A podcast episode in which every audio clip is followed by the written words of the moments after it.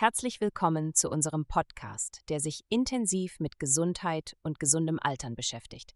In der heutigen Episode richten wir unser Augenmerk auf das Thema Langlebigkeit steigern durch aktuelle wissenschaftliche Erkenntnisse. Wir haben heute das Wissen, das uns hilft, jung auszusehen, uns stark zu fühlen und ein gesundes Leben von mehr als 100 Jahren zu führen. Doch angesichts der Fülle an Gesundheitsinformationen und der widersprüchlichen Auswirkungen auf die Langlebigkeit, die den klinischen Vorsorgerichtlinien entgegenstehen, kann es für die meisten Menschen sehr schwierig sein zu wissen, wo sie anfangen sollen. Welche Diät ist die beste? Welche Bluttests? Wie pflege ich meine Haut? In dieser Folge präsentieren wir Ihnen einen Überblick über die neuesten Gesundheitsdaten aus globalen klinischen Datenbanken. Die Quellen sind wie immer in der Beschreibung verfügbar. Wir konzentrieren uns hier auf klinisch belegte Fakten und lassen einige Aspekte wie Fasten oder Kalorienrestriktion aus. Auch wenn wir glauben, dass viele dieser Methoden wichtig für ein langes, gesundes Leben sein können, zeigen wir Ihnen heute nur die klinische Perspektive. Wir werden 14 wesentliche Elemente der Gesundheit untersuchen und erklären und beginnen wir mit dem Thema Ernährung. Ernährung ist äußerst individuell und was für eine Person funktioniert, muss nicht zwangsläufig für eine andere geeignet sein. Es gibt zwar keine allgemeingültige perfekte Ernährung, aber es existieren grundlegende Prinzipien, die uns zu gesünderen Entscheidungen führen können. Die Nahrungsmittel, die wir wählen, haben einen erheblichen Einfluss auf unsere Gesundheit und Lebenserwartung. Eine jüngste Studie von 2022 legt nahe, dass der Wechsel von einer typisch westlichen Ernährungsweise zu einer optimaleren Variante das Leben um mehr als ein Jahrzehnt verlängern könnte. In diesem Abschnitt werden die drei wesentlichen Makronährstoffe behandelt Proteine, Kohlenhydrate und Fette. Es ist wichtig, diese Empfehlungen an Ihre individuellen Geschmackspräferenzen anzupassen. Das Ziel besteht darin, einen flexiblen Rahmen zu schaffen, den Sie Ihren eigenen Bedürfnissen anpassen können. Achten Sie darauf, dass Ihre Ernährung nicht nur Ihren Körper nährt, sondern auch zu Ihrem Lebensstil passt. Lassen Sie uns die Aufnahme von magerem Protein besprechen. Protein spielt eine zentrale Rolle in unserem Körper – von der Reparatur von Gewebe, dem Muskelaufbau, der Produktion von Enzymen und Hormonen. Mit zunehmendem Alter wird die Aufrechterhaltung einer ausreichenden Proteinzufuhr noch wichtiger, um den Muskelschwund, die sogenannte Sarkopenie, zu bekämpfen. Warum ist Protein im Alter so wichtig? Nun, der Verzehr größerer Proteinmengen ist mit einem geringeren Risiko für die Gesamtsterblichkeit verbunden. Und interessanterweise ist dieser Zusammenhang bei denjenigen, die hauptsächlich pflanzliche Proteine konsumieren, sogar noch stärker. Eine Meta-Analyse aus dem Jahr 2022 ergab, dass ältere Erwachsene, die Widerstandsübungen machen, deutlichere Kraftzuwächse erzielen, wenn ihre Ernährung mit Proteinen ergänzt wird. Idealerweise sollten wir eine Proteinaufnahme von 1,6 Gramm pro Kilogramm Körpergewicht pro Tag anstreben. Bei einem Körpergewicht von 80 Kilogramm entspricht dies also 128 Gramm Protein pro Tag. Um das 128 Gramm Ziel zu erreichen, müsste eine 80 Kilogramm schwere Person entweder 1444 Gramm gekochte Kichererbsen oder 500 Gramm Rindfleisch essen. Wir möchten Ihnen nicht raten, das zu tun. Wir verwenden diese Beispiele nur, um zu veranschaulichen, wie schwer es für die meisten Menschen ist, die empfohlene Proteinzufuhr zu erreichen. Außerdem sollten Erwachsene über 60 Jahre noch mehr Protein zu sich nehmen, nämlich 2 Gramm pro Kilogramm Körpergewicht pro Tag. Diese Anpassung soll den beschleunigten Muskelabbau, den ältere Erwachsene erleben, und die verringerte Proteinaufnahme aus dem Darm ausgleichen. Idealerweise sollte man das Protein gleichmäßig über den Tag verteilen und alle drei bis vier Stunden genug Protein essen, um die Muskeln zu regenerieren. Gute Quellen für mageres Protein sind Hülsenfrüchte wie Bohnen, Linsen, Kichererbsen und Erbsen, proteinreiches Gemüse wie Spinat und Brokkoli, ungesalzene Nüsse und Samen, Fisch und Meeresfrüchte, Eier und mageres Fleisch wie Hühnchen oder magere Rind- und Schweinefleischstücke.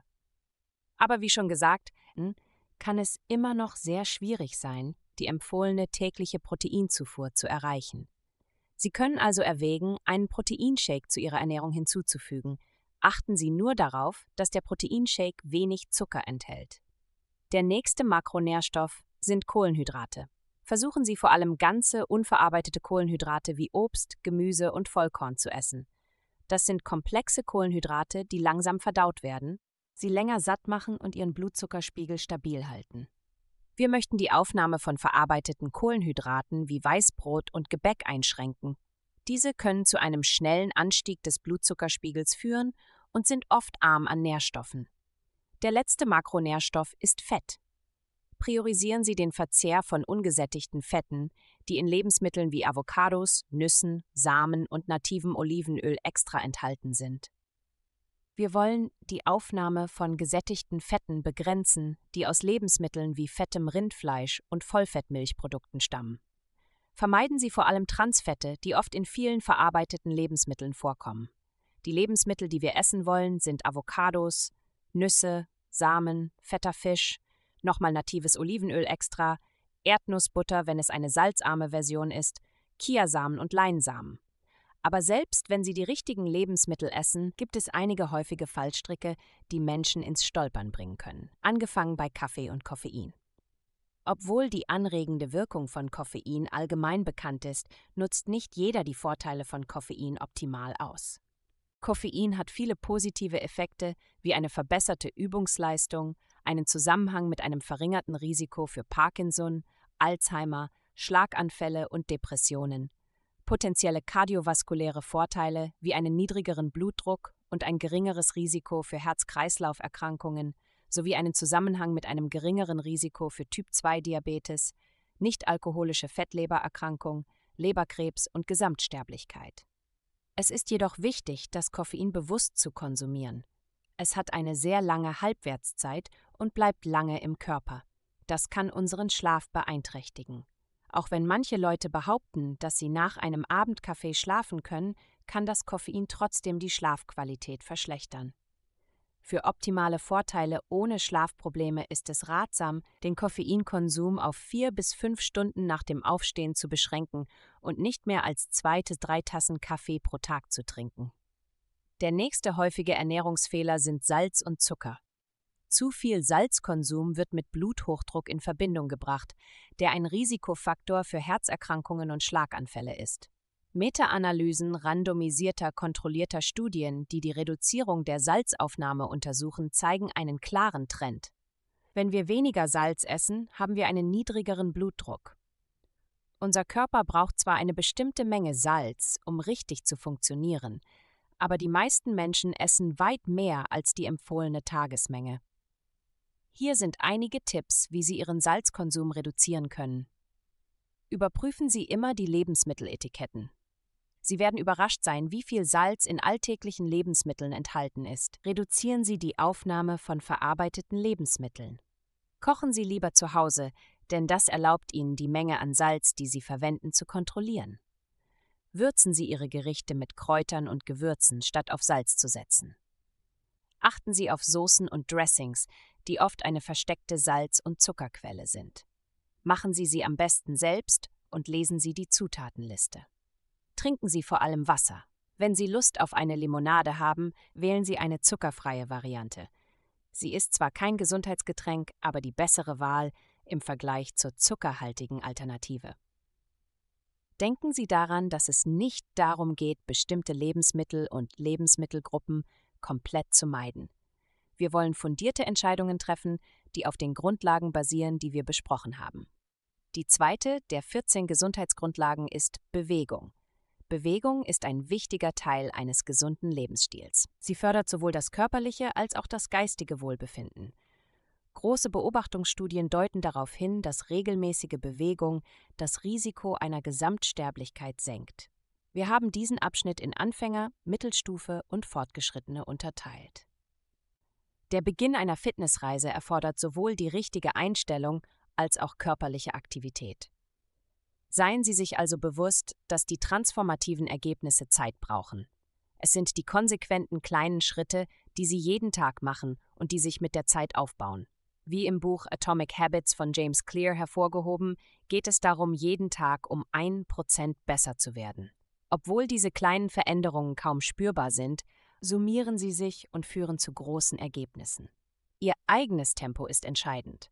Auch wenn sie von intensiven Übungseinheiten angezogen werden, ist es wichtig, langsam zu starten und die Intensität allmählich zu erhöhen. Dieser Ansatz fördert nicht nur eine dauerhafte Übungsgewohnheit, sondern reduziert auch das Verletzungsrisiko. Denken Sie daran, es geht um Langlebigkeit und Beständigkeit, nicht nur um Intensität. Bevor Sie sich auf bestimmte Übungen konzentrieren, sollten Sie die Bedeutung der Gewohnheitsbildung verstehen. Deshalb empfehle ich Ihnen dringend, sich jeden Tag eine feste Zeit für Ihre Fitness zu reservieren. Diese tägliche Konstanz hilft, Ihre neue Routine zu verankern. Wenn Sie eine Smartwatch haben, verfolgen Sie Ihre täglichen Schritte und integrieren Sie das Gehen in Ihre Routine. Sie können zum Beispiel Ihr Auto weiter weg von Ihrem Arbeitsplatz parken, sodass Sie einen zehnminütigen Fußweg zu Ihrem Büro haben. Zur Mittagszeit, bevor Sie essen, machen Sie einen fünfminütigen Spaziergang von Ihrem Arbeitsplatz weg und dann wieder zurück. Dies erhöht nicht nur Ihre tägliche Schrittzahl, sondern gibt Ihnen auch eine mentale Pause. Und am Abend können Sie den gleichen zehnminütigen Spaziergang zurück zu Ihrem Auto machen. Wenn Sie dieser Routine folgen, werden Sie problemlos das empfohlene Mindestmaß an täglicher Bewegung erreichen, ohne sich überfordert zu fühlen. Und um Ihre Fitnessreise zu beginnen, brauchen Sie keine teuren Geräte oder Mitgliedschaften im Fitnessstudio.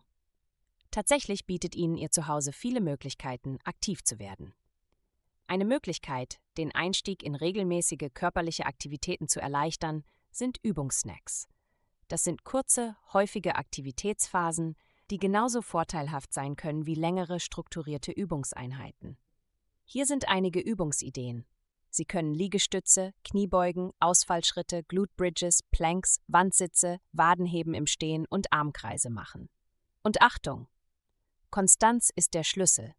Sobald Sie also angefangen haben, diese Aktivitäten in Ihren Alltag zu integrieren, können wir über längere Läufe nachdenken. Am Anfang ist es jedoch wichtig, langsam zu beginnen, um das Verletzungsrisiko zu minimieren. Und wenn Laufen für Sie nicht geeignet ist, können Sie einen Heimtrainer benutzen. Das kann eine ausgezeichnete, umweltfreundliche Alternative sein. Nun kommen wir zum Übungsleitfaden für Fortgeschrittene. Wenn Sie vom Anfänger zum Fortgeschrittenen wechseln, verlagert sich der Fokus von der Etablierung einer Routine zur Optimierung und Variation Ihrer Übungen. Hier ist ein Leitfaden, der Ihnen bei dieser Phase hilft. Achten Sie also auf Ihre Schritte, nehmen Sie lieber die Treppe als den Aufzug parken Sie etwas weiter weg von Ihren Zielen, um das Gehen noch stärker zu fördern. Die Übungssnacks und Übungen für zu Hause, die Sie im Anfängerteil gelernt haben, sind entscheidend, um diese Dynamik aufrechtzuerhalten. Sobald Sie die Fähigkeit aufgebaut haben, 20 Minuten lang zu joggen, wollen wir darauf aufbauen, indem wir mindestens 180 Minuten Zone 2 Aerobikübungen pro Woche anstreben, idealerweise verteilt auf fünf Tage. Was ist also Zone 2 Training? Das ist das Training mit einer Herzfrequenz, die etwa 60 bis 70 Prozent ihrer maximalen Herzfrequenz entspricht. Diese Zone wird oft als Gesprächstempo bezeichnet, das heißt, Sie sollten während des Trainings in der Lage sein, sich zu unterhalten, ohne außer Atem zu kommen.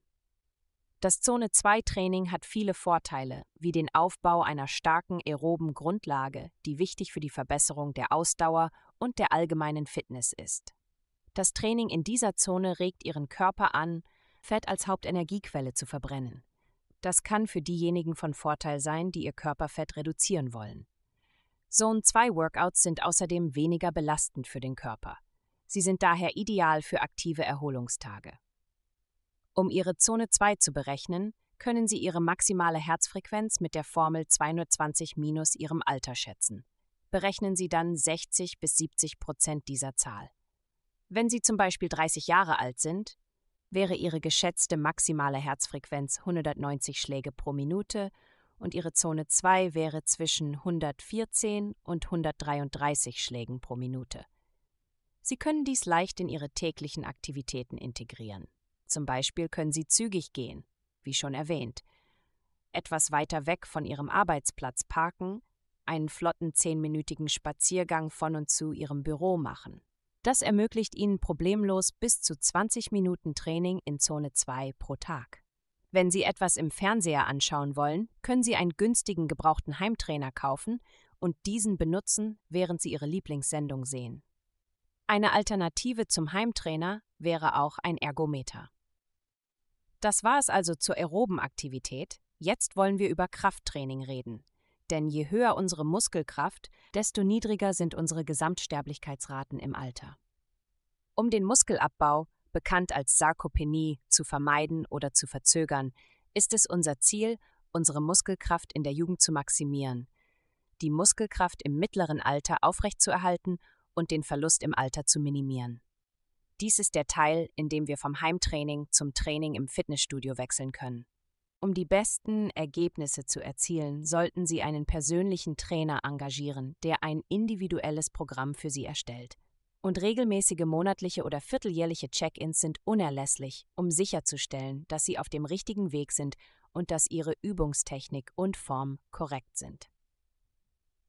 Hier sind einige Leitprinzipien für ein gut strukturiertes Kraftprotokoll. Wir wollen mindestens zweimal pro Woche Kraftübungen machen. Für optimale Ergebnisse sollten Sie aber eine Steigerung auf vier oder fünf Sitzungen pro Woche in Betracht ziehen.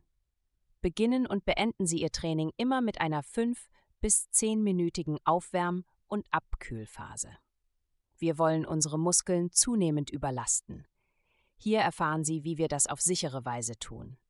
Wir wollen Gewichte wählen, die uns erlauben, 15 bis 20 Wiederholungen zu machen, bevor wir das Muskelversagen erreichen. Mit Versagen meine ich, dass Sie diese bestimmte Übung nicht noch einmal wiederholen können. Wir wollen unseren Satz etwa ein bis zweimal wiederholen, bevor wir diesen Punkt erreichen. Das minimiert das Verletzungsrisiko. Je stärker Sie werden, desto mehr Gewicht können Sie heben. Passen Sie die Gewichte an, die Sie verwenden, so an, dass Sie 15 Wiederholungen schaffen, bevor Ihre Muskeln versagen. Machen Sie zwei bis drei Sätze pro Übung, um Ihre Kraft optimal zu steigern. Und machen Sie eine Pause von mindestens zwei Minuten zwischen den Sätzen. Führen Sie diese Übung mit vollem Bewegungsumfang aus, um alle Muskelfasern zu aktivieren. Es ist sehr wichtig, dass Sie Ihr Training ausgewogen gestalten, indem Sie sowohl drückende als auch ziehende Muskelgruppen trainieren. Die dritte der 14 Gesundheitsgrundlagen der Gesundheit ist der Schlaf. Eine gute Schlafhygiene kann Ihren Schlaf deutlich verbessern und damit auch Ihre Gesundheit. Hier sind einige Tipps zur Schlafhygiene, die Ihnen helfen können, besser zu schlafen. Halten Sie einen regelmäßigen Schlafplan ein. Gehen Sie also jeden Tag zur gleichen Zeit ins Bett und stehen sie zur gleichen Zeit auf, auch an Wochenenden und freien Tagen. Dieser Rhythmus hilft Ihrem Körper, einen natürlichen Schlafrhythmus zu entwickeln. Genießen Sie die Sonne. Versuchen Sie, mindestens 30 Minuten natürliches Sonnenlicht pro Tag zu bekommen, vor allem das frühe Morgensonnenlicht. Dies hilft, Ihren Schlafrhythmus zu synchronisieren. Gehen Sie nur schlafen, wenn Sie schläfrig sind. Legen Sie sich also erst hin, wenn Sie wirklich müde sind, statt zu viel Zeit im Bett zu verbringen. Und wenn Sie nicht einschlafen können, stehen Sie auf und machen Sie etwas Entspannendes, bis Sie wieder schläfrig sind. Vermeiden Sie es, tagsüber zu schlafen, denn das kann Ihren Schlafrhythmus durcheinander bringen und dazu führen, dass Sie abends nicht müde sind. Und bevor Sie zu Bett gehen, nehmen Sie ein heißes Bad oder eine Dusche. Das erhöht ihre Körpertemperatur und wenn sie aus dem Wasser kommen, sinkt ihre Körpertemperatur, was sie schläfrig macht. Überprüfen Sie Ihre Matratze und Kissen. Die Basis für guten Schlaf ist ein komfortables Bett und die Lebensdauer einer Matratze beträgt etwa neun oder zehn Jahre. Kissen halten hingegen nur zwei Jahre, weil sie Hausstaubmilben anziehen. Lösen Sie Ihre Sorgen. Das bringt uns zur vierten Grundlage der Gesundheit, Achtsamkeit und Meditation. Achtsamkeit ist die Praxis, die Aufmerksamkeit auf den gegenwärtigen Moment zu lenken und ihn ohne Urteil anzunehmen. Es geht darum, sich voll und ganz auf das zu konzentrieren, was um einen herum passiert, ohne abgelenkt oder überfordert zu sein. Achtsamkeit kann zu jeder Tageszeit geübt werden, egal ob Sie essen, spazieren gehen oder sogar Hausarbeiten machen. Meditation ist eine formellere Praxis, bei der Sie sich speziell Zeit nehmen, um Achtsamkeit oder andere geistige Qualitäten zu kultivieren. Regelmäßige Meditation hat zahlreiche Vorteile, wie zum Beispiel reduzierten Stress, verbessertes emotionales Wohlbefinden, erhöhte Selbstwahrnehmung, gesteigerte Aufmerksamkeitsspanne, verbesserten Schlaf und gesenkten Blutdruck. Denken Sie daran, dass Achtsamkeit und Meditation Fähigkeiten sind, die Zeit brauchen, um sich zu entwickeln. Beginnen Sie mit nur wenigen Minuten pro Tag und versuchen Sie, sie in Ihre tägliche Routine einzubauen. Die fünfte Grundlage der Gesundheit ist jugendlich aussehende Haut. Die Haut ist das größte Organ unseres Körpers und schützt uns vor Umwelteinflüssen. Eines der besten Dinge, die Sie für Ihre Haut tun können, ist übermäßige Sonneneinstrahlung zu vermeiden, die entscheidend ist, um vorzeitige Hautalterung, Hyperpigmentierung und Hautkrebs zu vermeiden. Der erste Schritt zu jugendlich aussehender Haut ist Sonnencreme. Die tägliche Anwendung von Sonnencreme ist unerlässlich für die Hautgesundheit. Sie verhindert nicht nur die Hautalterung, sondern kann laut einigen Studien sogar einige Anzeichen der Hautalterung rückgängig machen. Es gibt zwei Haupttypen von Sonnencremes: chemische und mineralische. Chemische Sonnencremes absorbieren UV-Strahlung und sind trotz einiger Bedenken nach der aktuellen Forschung sicher. Mineralische Sonnencremes enthalten hingegen Inhaltsstoffe wie Titandioxid und Zinkoxid. Diese Sonnencremes reflektieren UV-Strahlung. Sie gelten als sicher, aber sie schützen sie möglicherweise nicht so umfassend wie die chemischen Varianten. Wenn Sie eine chemische Sonnencreme kaufen, achten Sie darauf, dass die Sonnencreme Bemotrizinol als Wirkstoff enthält. Der zweite Schritt sind Retinoidcremes. Retinoidcremes sind ein wirksames Mittel im Kampf gegen die Hautalterung. Sie beschleunigen den Hautaufbau, indem sie die Zellen anregen, Kollagenfasern zu produzieren und die Blutversorgung und Ernährung der Haut verbessern. Es gibt zwei Haupttypen von Retinoidcremes: Adapalen und Tretinoin. Eine große Studie aus dem Jahr 2018 ergab, dass beide Cremes Falten und andere Anzeichen der Hautalterung signifikant verbesserten, ohne signifikante Unterschiede zwischen den beiden. Es ist jedoch zu beachten, dass Adapalen weniger reizend ist als Tretinoin. Retinoidcremes sollten nachts angewendet werden und anfangs können sie die Haut reizen. Deshalb wird empfohlen, die Creme zu Beginn alle zwei oder drei Nächte aufzutragen und dann die Häufigkeit allmählich zu erhöhen, bis sich Ihre Haut anpasst. Und denken Sie daran, tragen Sie immer Sonnencreme, wenn Sie Retinoidcremes verwenden. Denn sie können Ihre Haut empfindlicher gegenüber der Sonne machen. Und seien Sie vorsichtig mit Retinoidcremes, wenn Sie schwanger sind oder schwanger werden wollen. Der dritte Schritt sind Kollagenpeptide und Hyaluronsäureergänzungen. Kollagen ist ein wichtiges Protein, das der Haut Struktur und Elastizität verleiht. Es wird jedoch geschätzt, dass Erwachsene über 80 Jahre 75 Prozent weniger Kollagen in ihrer Haut haben als junge Erwachsene. Die Einnahme von 10 bis 15 Gramm hydrolysiertem Kollagen kann helfen, es wieder aufzubauen. Ähnlich verhält es sich mit Hyaluronsäure, die für die Hautgesundheit unerlässlich ist und mit dem Alter abnimmt. Glücklicherweise können wir, genau wie Kollagen, unsere Hyaluronsäure wieder aufbauen. Mehrere randomisierte kontrollierte Studien am Menschen, einschließlich einer nicht gesponserten konfliktfreien Studie aus dem Jahr 2021, zeigten signifikante Verbesserungen der Hautgesundheit durch Hyaluronsäureergänzungen, einschließlich einer Reduktion der Faltentiefe um 18,8 Prozent. Der vierte Schritt ist Vitamin B3. Vitamin B3 oder Niacinamid verbessert die Hautbarrierefunktion, erhöht die Feuchtigkeit und verbessert das Hautbild. Es reduziert auch die Pigmentierung, Fleckenbildung und Rötung, die mit der alternden Haut verbunden sind. Es ist vorteilhaft, eine etwas höhere Dosis als die empfohlene Tagesdosis zu haben, wegen dieser Effekte. Die sechste Grundlage der Gesundheit ist die Zahnpflege.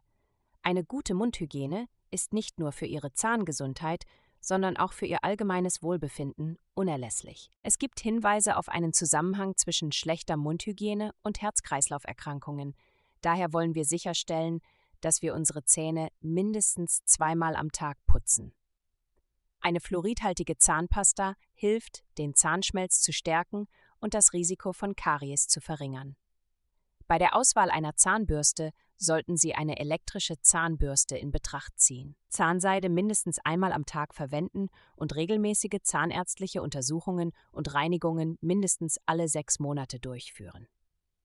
Die siebte Grundlage der Gesundheit ist die Sonnenbrille.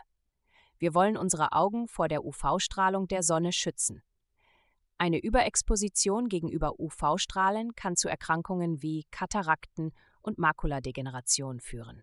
Es ist jedoch vorteilhaft, in den frühen Morgenstunden keine Sonnenbrille zu tragen. Wie wir im Schlafabschnitt besprochen haben, kann die Exposition gegenüber dem frühen Morgenlicht helfen, ihre Schlaf-Wachzyklen zu regulieren und ihre Gesundheit zu unterstützen. Gesundheitsgrundlage Nummer 8 ist kein Rauchen und begrenzter oder idealerweise kein Alkohol. Nummer 9 sind aktuelle Impfungen. Impfungen sind eine der wichtigsten und effektivsten Methoden, um sich vor Infektionskrankheiten zu schützen. Die Ständige Impfkommission STIKO gibt Impfempfehlungen für Säuglinge, Kinder, Jugendliche und Erwachsene heraus, die sowohl den Nutzen für die Geimpften als auch für die Allgemeinheit berücksichtigen. Der Impfkalender der STIKO zeigt Ihnen, welche Impfungen für Sie empfohlen sind. Den Link zum Impfkalender finden Sie in der Beschreibung. Nummer 10 ist ein Blutdruck von unter 120 zu 80 zu Hause gemessen. Der Blutdruck ist ein wichtiger Aspekt für die Gesundheit. Er ist die Kraft, mit der Ihr Herz das Blut durch Ihren Körper pumpt, und es ist wichtig, ihn in einem gesunden Bereich zu halten. Hoher Blutdruck oder Hypertonie kann zu schweren Gesundheitsproblemen führen, wie Schlaganfällen, Herzinfarkten, vaskulärer Demenz und Nierenschäden. Die Überwachung Ihres Blutdrucks zu Hause mit einem automatischen Blutdruckmessgerät ist eine gute Idee. Es ermöglicht Ihnen, Ihren Blutdruck zu kontrollieren und Trends oder Veränderungen zu bemerken, aber es ist definitiv nicht notwendig, ihn ausgiebig zu überprüfen. Sie müssen ihn nur alle zwei bis vier Wochen überprüfen. Das sollte ausreichen, um einen Trend zu erkennen. Für jüngere Erwachsene unter 60 Jahren sollte ihr Blutdruck in einer entspannten Sitzposition idealerweise bei oder unter 120 zu 80 liegen. Für ältere Erwachsene kann es jedoch akzeptabel sein, einen etwas höheren Wert von etwa 130 zu 90 zu haben. Diese höhere Schwelle gleicht die Vorteile eines niedrigeren Blutdrucks mit möglichen Risiken aus, wie Schwindel und Stürze, die bei zu niedrigen Werten auftreten können.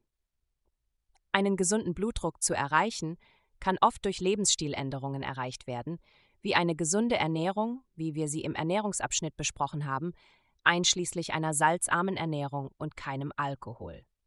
Wir sollten regelmäßig Sport machen, gut schlafen, unseren Stress bewältigen und unser Gewicht im Griff haben. Neben Ernährung, Bewegung und Schlaf können uns auch neue Therapien, die als GLP-1-Medikamente bezeichnet werden, bei der Gewichtsregulierung unterstützen. Diese Lebensstiländerungen reichen jedoch für einige Menschen möglicherweise nicht aus. In solchen Fällen ist es ratsam, einen Arzt zu konsultieren. Er kann uns helfen, herauszufinden, warum unser Blutdruck hoch ist. Es könnte an Problemen mit den Nieren, Hormonen oder bestimmten Medikamenten liegen. Wenn erforderlich, können Ärzte Medikamente wie Angiotensin-2-Rezeptorblocker verschreiben, um den Blutdruck zu senken. Wir sollten jedoch immer versuchen, die Medikamentendosis durch eine Verbesserung des Lebensstils zu reduzieren, wenn möglich. Die elfte Grundlage der Gesundheit sind Bluttests. Bluttests zur Früherkennung sind ein Grundpfeiler der präventiven Medizin. Sie können potenzielle Gesundheitsprobleme erkennen, bevor sie schwerwiegend werden und sowohl die Behandlung als auch die Lebensstiländerungen leiten. Aber es ist wichtig, diese Tests mit Bedacht anzugehen. Nicht jeder Test ist für jeden Einzelnen notwendig, und das Konzept der Vortestwahrscheinlichkeit sollte die Entscheidungen leiten. Ein bisschen mehr über die Vortestwahrscheinlichkeit. Bevor man einen Test anordnet, ist es entscheidend, die Vortestwahrscheinlichkeit zu berücksichtigen. Dieses Konzept bezieht sich auf die Wahrscheinlichkeit, dass eine Person eine Krankheit oder einen Zustand hat, bevor irgendwelche Tests durchgeführt werden. Wenn die Vortestwahrscheinlichkeit niedrig ist, kann selbst ein positives Ergebnis bedeuten, dass die Person die Krankheit nicht hat. Das nennt man einen falsch positiven Befund. Umgekehrt kann, wenn die Vortestwahrscheinlichkeit sehr hoch ist, ein negativer Test die Krankheit nicht ausschließen. Das nennt man einen falsch negativen Befund. Tests mit einer niedrigen Vortestwahrscheinlichkeit zu bestellen, kann zu unnötigen Behandlungen, Angst und Kosten führen. Stattdessen ist hier der Screening-Algorithmus, den die Leitlinien zur Vorsorge vorschlagen. Für Personen zwischen 18 und 35 Jahren sollten Sie ein Blutbild machen lassen, das verschiedene Bestandteile des Blutes misst und Störungen wie Anämie, Infektionen oder andere Krankheiten erkennen kann. Lipoprotein A sollte einmal im Leben gemacht werden. Erhöhte Werte sind mit einem erhöhten Risiko für Herzkrankheiten verbunden. Daher ist eine einmalige Untersuchung im Leben in der Regel ausreichend. weil die Werte von Lipoprotein A hauptsächlich genetisch bedingt sind und der ideale Wert liegt unter 60 Nanomol pro Liter oder unter 30 Milligramm pro Deziliter. Wir wollen auch ein Cholesterinblutbild machen lassen. Dies ist wichtig, um das kardiovaskuläre Risiko einer Person zu beurteilen. Idealerweise wollen wir einen LDL-Cholesterinwert von weniger als 70 Milligramm pro Deziliter haben, aber je niedriger, desto besser. Wenn Sie für zusätzliche Tests bezahlen wollen, ist ApoB ein guter. Er gibt einen umfassenderen Einblick in das Herzkrankheitsrisiko einer Person und der ideale Wert sollte unter 60 Milligramm pro Deziliter liegen. HbA1c misst Ihren durchschnittlichen Blutzuckerspiegel über die letzten drei Monate und hilft, Diabetes zu diagnostizieren und zu überwachen. Kreatinin beurteilt die Nierenfunktion und Natrium und Kalium sind wichtige Elektrolyte, die auf verschiedene Zustände hinweisen. Wenn Sie zwischen 18 und 35 sind, sollte dieser Satz von Tests mindestens einmal in Ihrem Leben gemacht werden, und wenn Sie über 35 sind, sollten diese Tests mindestens alle fünf Jahre wiederholt werden, es sei denn, es wurden Probleme festgestellt. Es gibt ein paar andere Überlegungen, wie zum Beispiel Ferritin, das Ihren Eisenspiegel misst. Obwohl es nicht routinemäßig für jeden Erwachsenen gescreent wird, ist es wichtig für diejenigen, die ein höheres Risiko für Eisenmangel haben. Dazu gehören prämenopausale Frauen sowie Personen, die Erkrankungen haben, die zu Blutverlust oder Eisenmalabsorption führen. Das nächste ist Hypothyreose. Subklinische Hypothyreose ist häufig, aber die meisten asymptomatischen nichtschwangeren Erwachsenen werden nicht routinemäßig gescreent. Nur Personen mit einem leicht erhöhten Risiko werden gescreent, weil das Ergebnis unsere Behandlung nicht ändert. Ähnlich verhält es sich mit Leberfunktionstests. Sie werden nicht routinemäßig gescreent, es sei denn, es gibt einen spezifischen Grund, wie zum Beispiel Alkoholismus, Fettleibigkeit, eine Familiengeschichte von Lebererkrankungen, Autoimmunerkrankungen usw. So Abschließend lässt sich sagen, dass Bluttests zur Früherkennung zwar sehr wertvoll sind, aber an die individuellen Bedürfnisse angepasst werden müssen, unter Berücksichtigung der einzigartigen Gesundheitsgeschichte der Risikofaktoren und der Anliegen jeder Person. Kommen wir nun auf Cholesterin zu sprechen, weil es oft missverstanden wird, besonders im Internet. Cholesterin ist ein grundlegender Bestandteil unserer Zellmembran.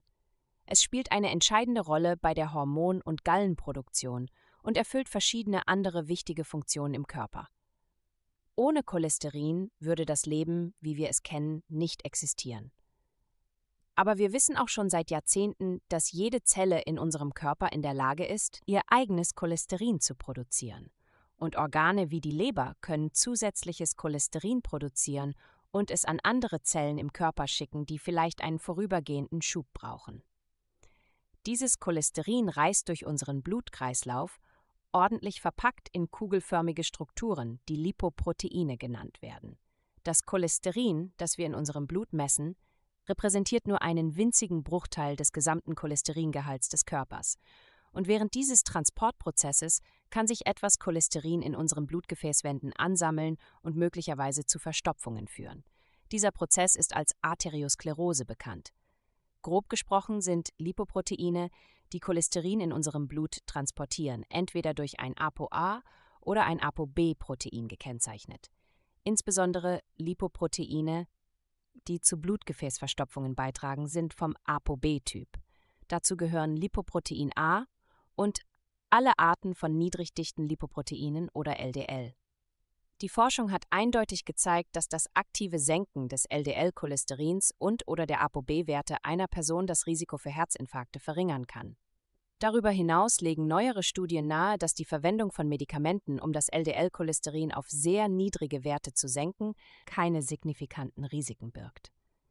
Wichtig ist, dass diese niedrigen Cholesterinwerte nicht mit kognitiven Beeinträchtigungen, Alzheimer-Krankheit oder Problemen mit dem Testosteronspiegel in Verbindung gebracht werden. Und das ergibt Sinn, weil unsere Zellen alle ihr eigenes Cholesterin produzieren können. Was die optimalen LDL-Cholesterinwerte betrifft, so schlagen die Leitlinien von verschiedenen Herzgesundheitsorganisationen von 2018 vor, dass es zwar keinen universell idealen LDL-Wert gibt, aber das Prinzip bleibt, dass niedriger in der Regel besser ist. insbesondere wenn ihr LDL-Cholesterin unter 100 Milligramm pro Deziliter liegt. Für diejenigen, die ein moderates Risiko für Herzkrankheiten haben, wollen wir einen niedrigeren Wert unter 70 Milligramm pro Deziliter haben. Und um diese Ziele zu erreichen, kann eine Kombination aus einer gesunden Ernährung, regelmäßiger Bewegung und in einigen Fällen Medikamenten wie Rosuvastatin, Ezetimib oder PCSK9-Hämmer notwendig sein.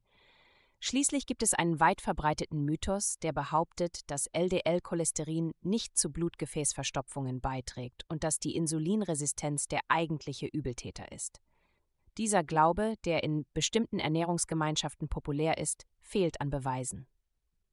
Die PISA-Studie fand eine signifikante Korrelation zwischen den LDL-Cholesterinwerten und dem Vorhandensein von Blutgefäßverstopfungen, selbst wenn andere Risikofaktoren wie Blutzuckerspiegel, Blutdruck, Entzündung und Insulinresistenz auf optimalen Werten waren. Speziell für jeden Anstieg von 10 Milligramm pro Deziliter im LDL-Cholesterin gibt es eine um 18 Prozent erhöhte Chance, Verstopfungen in den Blutgefäßwänden zu haben. Dies verstärkt die Idee, dass wünschenswerte LDL-Cholesterinkonzentrationen wahrscheinlich viel niedriger sind als die derzeit empfohlenen. Und es legt nahe, dass Arteriosklerose bei Männern und Frauen über einer LDL-Cholesterinschwelle von etwa 50 bis 60 Milligramm pro Deziliter entsteht. Zusammenfassend gilt, je niedriger ihr LDL-Cholesterin und ihre APOB-Werte sind, desto besser sind sie geschützt. Die Nummer 12 von den 14 Grundlagen der Gesundheit ist die Krebsfrüherkennung. Die Früherkennung von Krebs kann die Chancen auf eine erfolgreiche Behandlung und ein Überleben deutlich verbessern. Mit Screening-Tests kann man Krebs finden, bevor eine Person Symptome hat. Die folgenden Angaben basieren auf den Richtlinien der American Cancer Society. Beginnend mit dem Brustkrebs haben Frauen zwischen 40 und 44 Jahren die Möglichkeit, jährliche Mammographien zu beginnen, wenn sie das möchten. Zwischen 45 und 54 Jahren werden diese jährlichen Mammographien empfohlen. Und ab 55 Jahren können Frauen entweder mit den jährlichen Mammographien weitermachen oder auf Mammographien alle zwei Jahre umsteigen. Und das Screening sollte so lange fortgesetzt werden, wie die Gesundheit der Frau gut ist und sie voraussichtlich noch zehn Jahre oder länger leben wird. Zum Gebärmutterhalskrebs. Das Screening sollte ab 25 Jahren beginnen und alle drei Jahre sollten Frauen einen Pappabstrich und einen HPV-Test machen lassen. Über 65 Jahre können Frauen, die regelmäßig auf Gebärmutterhalskrebs untersucht wurden und normale Ergebnisse hatten, das Testen einstellen. Für Darm- oder Dickdarmkrebs kann das Screening ab 45 Jahren beginnen, wie auch von verschiedenen Gesundheitsorganisationen in dem Bereich empfohlen. Sie können sich für den stuhlbasierten FIT-Test entscheiden und diesen alle zwei Jahre wiederholen. Von 55 bis 75 Jahren können Sie eine Darmspiegelung in Betracht ziehen und diese alle zehn Jahre wiederholen. Und über 85 Jahren wird im Allgemeinen davon abgeraten, die Darmkrebsvorsorge fortzusetzen. Die Lungenkrebsvorsorge beginnt ab 50 Jahren, sollte aber nur für Personen durchgeführt werden, die eine 20 Päckchen Jahre Rauchgeschichte haben und die derzeit rauchen oder die in den letzten 15 Jahren aufgehört haben. Die Prostatakrebsvorsorge wird in der Regel ab 50 Jahren durchgeführt und Sie sollten die möglichen Vorteile und Risiken des Screenings mit Ihrem Arzt besprechen. Wenn Sie sich für einen Test entscheiden, sollten Sie einen PSA-Bluttest mit oder ohne rektale Untersuchung machen lassen. Ein paar zusätzliche Anmerkungen. Wir haben Multikrebs-Früherkennungstests, die das Potenzial haben, mehr als eine Art von Krebs aus einer einzigen Blutprobe zu erkennen. Dieses Blut wird auf DNA oder Proteine von Krebszellen getestet. Obwohl diese Tests sehr spannend sind, sind sie nicht dazu gedacht, bestehende Krebsvorsorgeuntersuchungen zu ersetzen. Sie werden noch evaluiert und es ist mehr Forschung nötig, um die Wirksamkeit und Genauigkeit zu bestimmen. Das letzte Screening, auf das ich eingehen möchte, sind Ganzkörper-MRT-Scans. Es gibt keine Hinweise darauf, dass diese bildgebenden Verfahren das Überleben oder die Wahrscheinlichkeit, einen Tumor bei asymptomatischen Patienten zu finden, verbessern. Das Risiko von falsch positiven Befunden kann zu unnötigen Tests und zusätzlichen medizinischen Kosten führen.